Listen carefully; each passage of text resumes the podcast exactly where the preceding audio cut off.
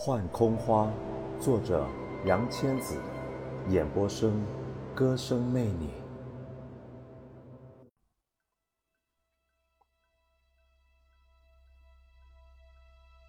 不知道睡了多久，耳边传来阵阵女子的抽泣声。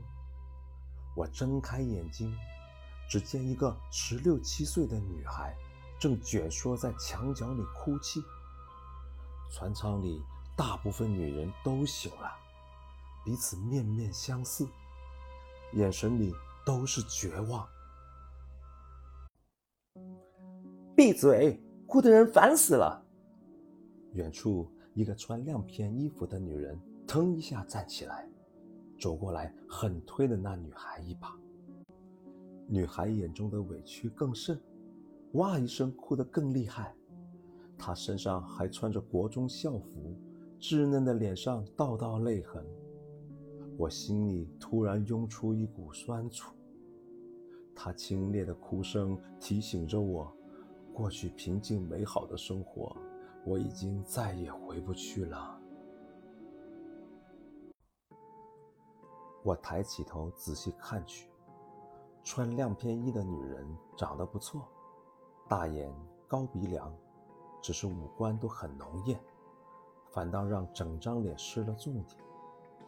眼看他一巴掌就要挥过去，我刚想阻止，坐在小女孩身侧的女人却比我快，一把将她回护在怀里，声音冷漠中透着憔悴，说：“不过是个孩子，你跟他计较什么？”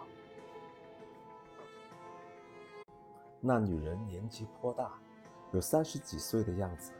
身穿棉布衬衫，眉目里透露着一抹风霜之色。大家同在一条船，能不能活过今晚都是未知。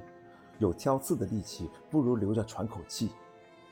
我瞥那女人一眼，淡淡的说：“世人总说困兽之斗，被关在这样一个狭小绝望的空间里，估计谁都会觉得憋闷。”只不过他的火气太大，却拿旁人来发泄。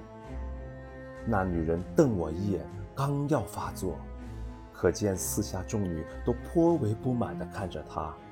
顿了顿，竟立即调转话锋说：“姐妹们，我也是新交，哭有什么用？如今这情形，咱们得一起想想法子。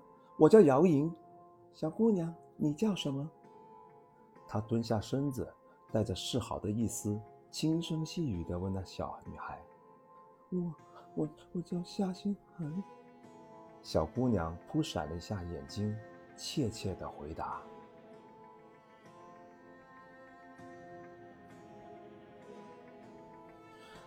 感谢你收听《幻空花》片段，作者杨千子，演播声歌声魅你，到此结束。”感谢收听，再见。